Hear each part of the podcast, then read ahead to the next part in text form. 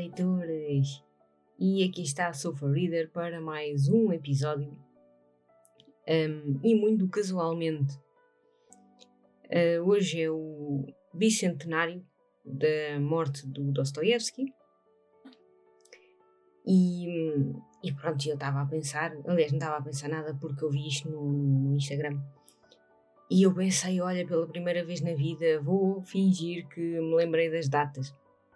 Mas não, uh, nunca me lembro data nenhuma, isto foi mesmo uma casualidade. Eu já estava a adiar este episódio há um bocado porque eu queria reunir mais umas informações. Um, estas memórias do subterrâneo do Dostoevsky uh, estão muito associadas também à, à sua um, isolação na Sibéria e tudo isso. E então uh, eu gostava mais de uh, pesquisar assim um bocadinho sobre, sobre estas coisas, sobre o que é que o levou a escrever estas memórias no subterrâneo e depois também uh, tive a sorte de estar presente também num curso da Sala Jaú. Eu vou nomear o Instagram deles depois na descrição.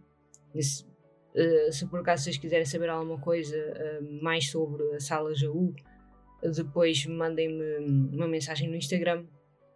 Eles têm cursos muito bons sobre literatura e sobre a arte em geral também. Uh, e então, estas memórias do subterrâneo uh, tiveram um curso de duas aulas, tiveram assim uma, uma parte teórica, foi muito interessante, que foi dada pelo um, Irineu Perpétuo. Ele é, é um tradutor brasileiro né, que faz muita tradução de, de obras do russo diretamente para português do Brasil. Uh, quase certeza que uh, vocês que são do Brasil, uh, vocês conhecem, não é? Mas pronto, para quem não conhecer, ficam então a conhecer. Um, é um dos tradutores brasileiros uh, de todas as obras russas que estão, um dos, não é? que estão um, é, publicadas no Brasil. uma delas acho que é, acho que até é a Ana Karenina. E algumas coisas do Dostoevsky também. Então, o que me fez também ter curiosidade uh, foi este tempo de, de reclusão do Dostoevsky. De onde é que isto veio? Como é que, como é que ele chegou a estas memórias do subterrâneo?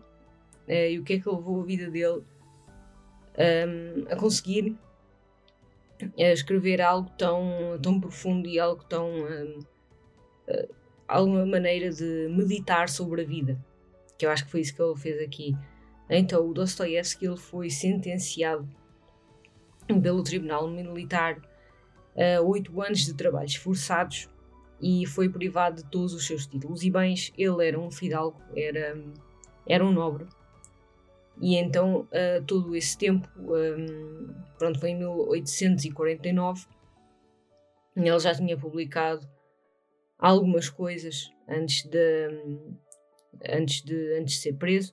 Ele tinha publicado O Gente Pobre, O Duplo um, e alguns contos como Noites Brancas, que é, que é talvez um dos mais uh, famosos uh, contos dele. Então, ele, hum, depois de toda essa reclusão, hum, depois de todo esse, esse tempo de trabalhos forçados, ele acabava, acabou por casar-se com a Maria Isaevna e depois recebeu de volta o título da nobreza porque ela era nobre também. Um, mas uh, este tempo de reclusão acabou por traumatizá-lo muito e acabou também por revelar uma doença que ele já tinha, que era a epilepsia. E ele tinha volta e meia ataques uh, epiléticos, que era uma coisa muito, muito grave e foi uma coisa que o afetou para a vida inteira.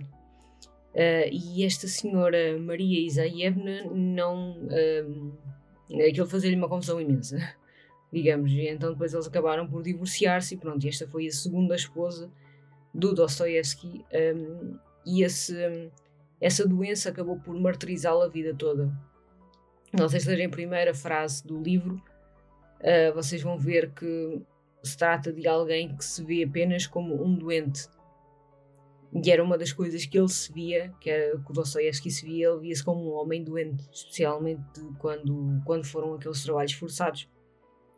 Um, mas, no entanto, um, toda essa família, eles um, acabaram por, por ignorá-lo uh, desde que ele se separou dele.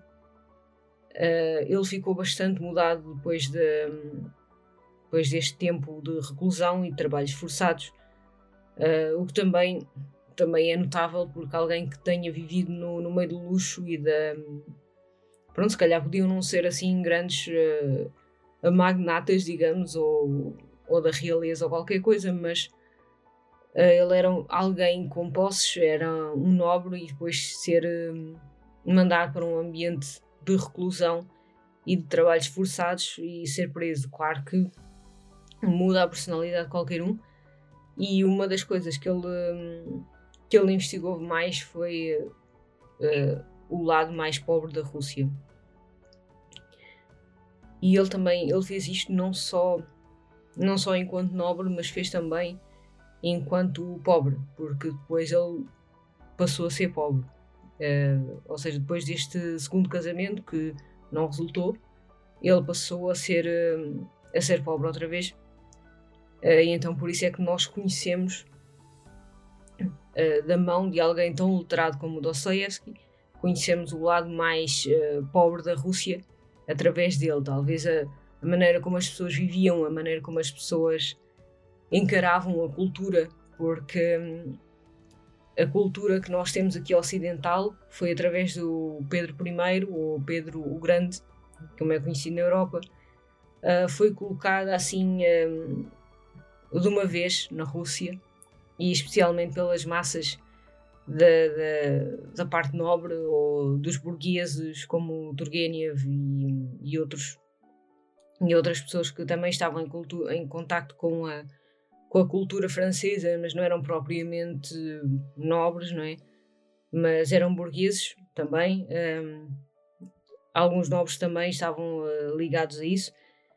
Um, então, durante este reinado de Dom Pedro, a Rússia conhece o que é uh, livros, conhecem o que é cultura, uh, se bem que quem conhece, lá está, eram os nobres que conheciam mais isto do que propriamente os outros. Mas depois uh, houve uma tentativa dos artistas e muitos escritores, tal como Dostoevsky e outros escritores também, que quiseram aliar a cultura russa a toda esta a toda esta literatura um, e especialmente também a toda a parte política que eles viviam porque eles é, é um país que não tinha um momento de sossego sinceramente uh, porque aconteceu muita coisa mesmo não vos vou estar a, a revelar aqui a história toda da Rússia mas se vocês pesquisarem um bocadinho mais sobre o que é, que é a história da Rússia, não houve paz alguma ali na, naquela, naquela terra e, e hoje também não. E então, um, um escritor russo basicamente não se podia dar ao luxo de ser apenas um escritor, especialmente na época do século XIX, século XX. Um, um escritor russo era muito ativista um, eles não se podiam dar ao luxo de apenas escrever um romance, eles tinham que fazer com que esses romances passassem mensagens subliminares para quem eles tinham que passar.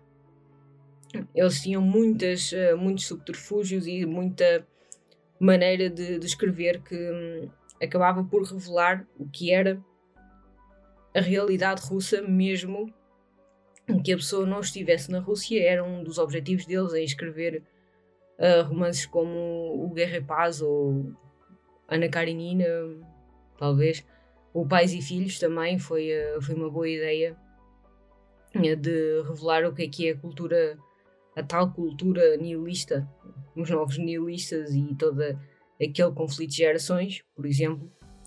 Uh, também está uma review do Pais e Filhos, também já no podcast, do ano passado, do desafio do Siberian Então, este livro, o Memórias do Subterrâneo, ele acabou por sofrer muita censura e tinha até dois finais alternativos. Ele dá-te. Ele dá-te uma ilusão momentânea, irracional, uma autonomia moral e psíquica de liberdade. O que é que isto quer dizer? Enfim, o que eu quero dizer é que tu sabes o que é que é a tua liberdade, mas tu não sabes até que ponto é que tu podes vivê-la com este, com este romance.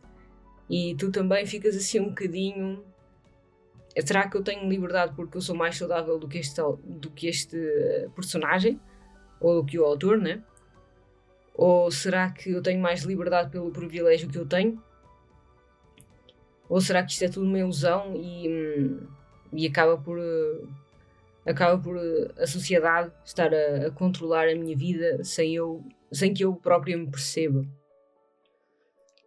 Uh, é uma das coisas que ele queria passar através deste romance e também, claro, foi ele foi muito pouco entendido na sociedade russa, isto porque as pessoas não estavam um, ainda estavam muito no início toda esta linguagem uh, linguagem russa extra que mostrava muito uh, subterfúgio um, e mostrava muito uma raiz psicológica algo o que é que é o trauma o que é que é viver uma doença o que é que é viver em geral não era muito batido na Rússia e o, o Dostoevsky foi um dos escritores que mais bateu sobre o que é que é problemas morais, psicológicos, o que é que é tu passares por A, B ou C sem.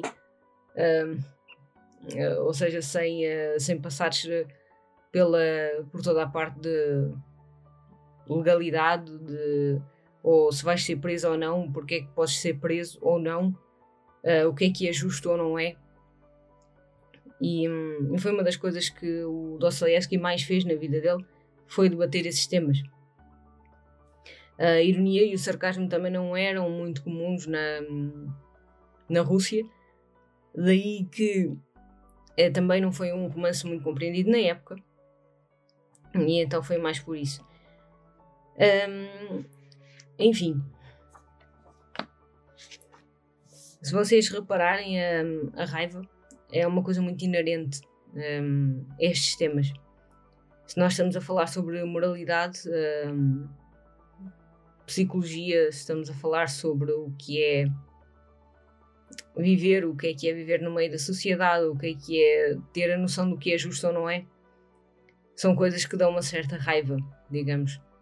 Um, e o, o Dostoevsky canalizava essa raiva para a escrita, algumas pessoas uh, canalizam a raiva para outras coisas e hum, pronto, há quem suprima a raiva. Hum. Uh, pronto. Então a personagem, como eu já tinha dito, tinha uma relação com a doença e isso era realmente uma da é uma das partes principais deste livro, mas um, eh, que eu achei que realmente um, era a pedra fundamental deste livro é toda a parte psicológica e como tu, pessoa, acabas por um, viver as coisas, como é que tu dramatizas as coisas. E há uma personagem que faz a personagem principal pensar sobre o que é a vida uh, e não de uma, de uma perspectiva muito egoísta, porque esta personagem vivia, vivia a vida de uma maneira muito um, social e egocêntrica e acabava por não sair da sua própria perspectiva e das coisas que lhe eram impostas e no entanto depois chega a outra personagem no fim uh, e diz-lhe alguma coisa que muda para sempre a sua percepção do que é que é a vida e do que é que é o seu papel na sociedade. Uh, eu estou a tentar ser assim um bocadito mais. Uh, para não dar spoilers, não é? Mas eu espero que vocês entendam quando, quando acabarem a leitura deste, deste livro. O livro é muito pequenino, é, um, pelo menos em Portugal, ele foi editado pela Relógio d'Água. Creio que no Brasil tenha, seja a editora 34, não é? mas pelo menos para nós em Portugal foi editado pela Relógio d'Água. Acho que também há uma versão qualquer da presença, mas a que eu li foi da Relógio d'Água. E uh, também dar uma nota sobre o que é que é a tradução. Eu gostei muito da tradução uh, que o António Pescada fez. E também estive a comparar algumas outras edições de outros romances e gostei muito mais da tradução dele, deste tradutor do António Pescada, que está uh, uh, nas versões da, da Relógio d'Água e gostei bastante. Portanto, acho que uh, as dos tradutores do, do, do acho que vai ser o, o meu favorito. Um, eu gostei bastante e um, eu acho que vocês também vão gostar da, dá uma poética ao Dostoevsky que é qualquer coisa. Acho que ficou fenomenal. E, e pronto já tenho aqui também mais algumas uh, mais algumas do, do António Pescada. Uh, uns livros que eu gostaria muito, muito de ler. E espero que um, tenha tempo, talvez este mês ou no próximo, ou talvez no Cyberinary, tenha tempo de, de os voltar a ler porque mal posso esperar, digamos. É o chamado mal posso esperar. Um, eu gostei bastante desta tradução, está tá fenomenal mesmo. Um, então, uh, quanto ao Cyberinary, uh, isto é um, é um desafio em que eu leio literatura russa durante uh, os meses de janeiro e fevereiro. Para mim parece que está a começar mais cedo, porque eu embarquei numa, numa aventura de ler o Stalingrado e estou agora a ler o Stalingrado e depois uh, vou continuar outra vez com a Vida e Destino. Uh, estou a gostar bastante. Uh, vou também continuar a fazer o Cyber em janeiro e fevereiro, como já estava planeado. Uh, pronto, e se calhar vou ler outras coisas fora, um bocadinho fora do, do clássico do russo e e pronto, também ir para a não ficção um, e volta e meia ler um clássico também, claro, porque não. Mas, mas já estou a ler dois calhamaços pesados uh, que são parte da, da literatura russa, que é o Stalingrado e depois o Vida e Destino. Um dos que eu gostava de ler este mês é o Idiota, mas não sei. Uh, mas pronto, iremos ver e hum, pronto, não sei. Enfim, se eu ler, se eu ler o Idiota, depois eu hei de fazer aqui um comentário para vocês, que é uma obra que eu estou muito curiosa para ler também. Uh, então, eu espero que vocês tenham gostado do episódio.